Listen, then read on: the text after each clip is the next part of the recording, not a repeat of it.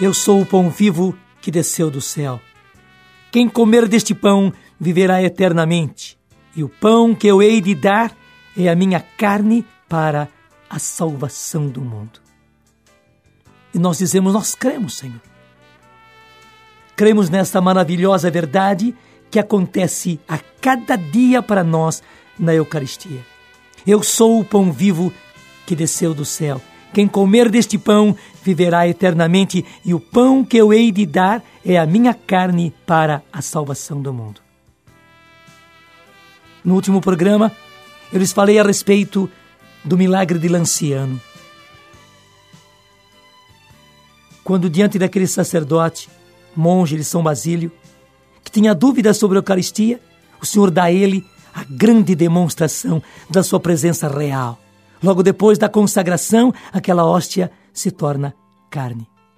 Aquele vinho se torna sangue. E ele vê, e não somente ele, o povo vem e vê, aquela hóstia se torna um pedaço de carne. Claro, da espessura da hóstia, mas estavam ali todos os sinais da carne. E o mais lindo, meu irmão, é que isso se conservou. Isso aconteceu lá em mil, isso aconteceu em 780 780. E se conserva até hoje. Eu pude ver. Todos que vão a esse lugar em Lanciano, na Itália, podem ver. Lá está esta hóstia tornada carne. Lá está também o vinho tornado sangue. Está coagulado, mas o mais lindo é que os exames demonstraram que é sangue vivo quando se faz o exame, é sangue como se fosse tirado da veia de alguém naquele dia. Sangue do tipo AB, o mais comum entre os judeus. Sangue do mesmo tipo daquela carne. Está aí o milagre para todos nós podermos acreditar. E hoje eu quero trazer um outro milagre também que aconteceu para mostrar a presença real de Jesus na forma de pão na forma de alimento para nós. Aconteceu na cidade de Siena, na Itália também, no ano 1730. Era a véspera da festa da Assunção. E sabendo que no dia seguinte haveria muita gente para a missa e, portanto, muitas comunhões, os sacerdotes resolveram consagrar as hóstias já na véspera, para que no dia seguinte houvesse hóstias suficientes para todo aquele povo que viria para a festa. E guardaram aquelas âmbulas com as hóstias consagradas. Durante a noite, ladrões vieram e, interessados no ouro, no precioso das âmbulas, eu nem sei se era ouro mesmo, mas sempre ladrão pensa que aquelas âmbulas são de ouro. E talvez naquela época, 1730, eles tivessem realmente uma âmbula preciosa de metal precioso, quem sabe ouro mesmo, e roubaram aquela âmbula com as hóstias todas que estavam dentro. No dia seguinte, viram o sacrário arrombado, viram o roubo que tinha sido feito e a preocupação dos sacerdotes com a Eucaristia. Onde estariam aquelas hóstias? O que fizeram os ladrões com aquilo? Três, quatro dias depois, encontraram numa outra capela todas as hóstias. Estavam todas lá. A âmbula não, mas as hóstias estavam lá. Os sacerdotes, então, com muito respeito, pegaram aquelas hóstias e guardaram.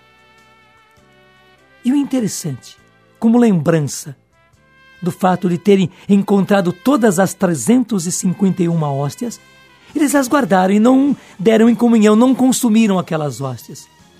E elas foram se conservando, foram se conservando, foram se conservando. Passaram meses, passaram anos. O que não é natural. Até pão se corrompe e aquela hostiazinha não se corrompeu.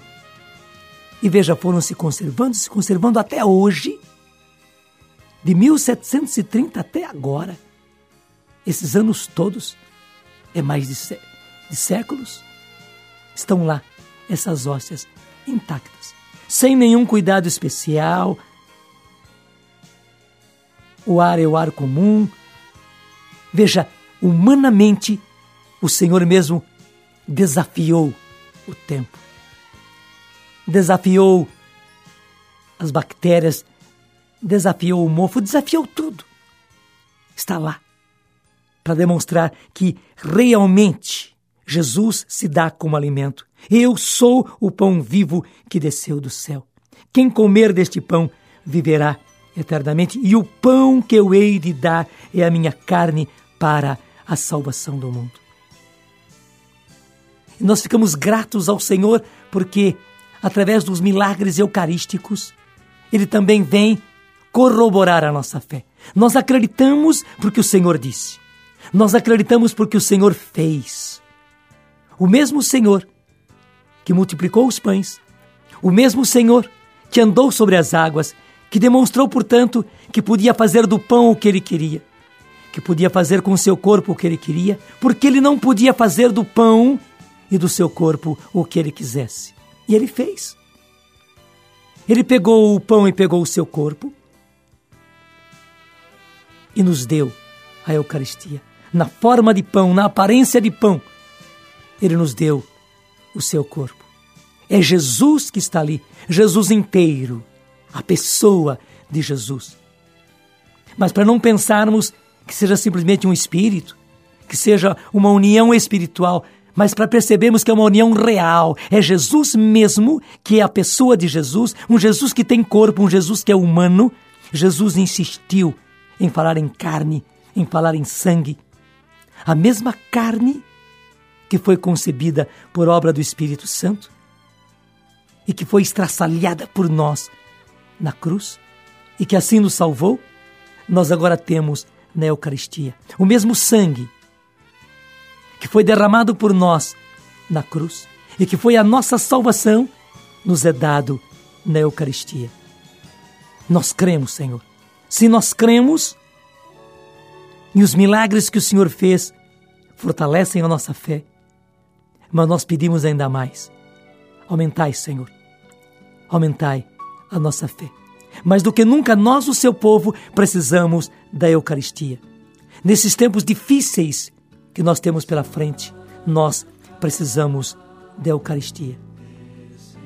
Nós cremos, Senhor, aumentai, aumentai a nossa fé. Jesus, e muito obrigado, Jesus, por esse grande presente. Diga comigo, eu quero, Senhor, redespertar a minha fé. E eu quero, Senhor, aproveitar a grande maravilha de, em cada Eucaristia, eu ter renovado para mim, para minha família, para nós, povo de Deus, o mesmo sacrifício do Calvário. Eu não posso perder, Senhor, essa grande graça de receber-te, receber-te inteiro, receber o teu corpo glorioso ressuscitado, receber a ti, Jesus, que me ama, Jesus que nos ama e que se deu a nós nessa forma por causa do seu grande amor. Muito obrigado, Senhor Jesus, por este presente. Muito obrigado, Jesus, pela Eucaristia. Amém.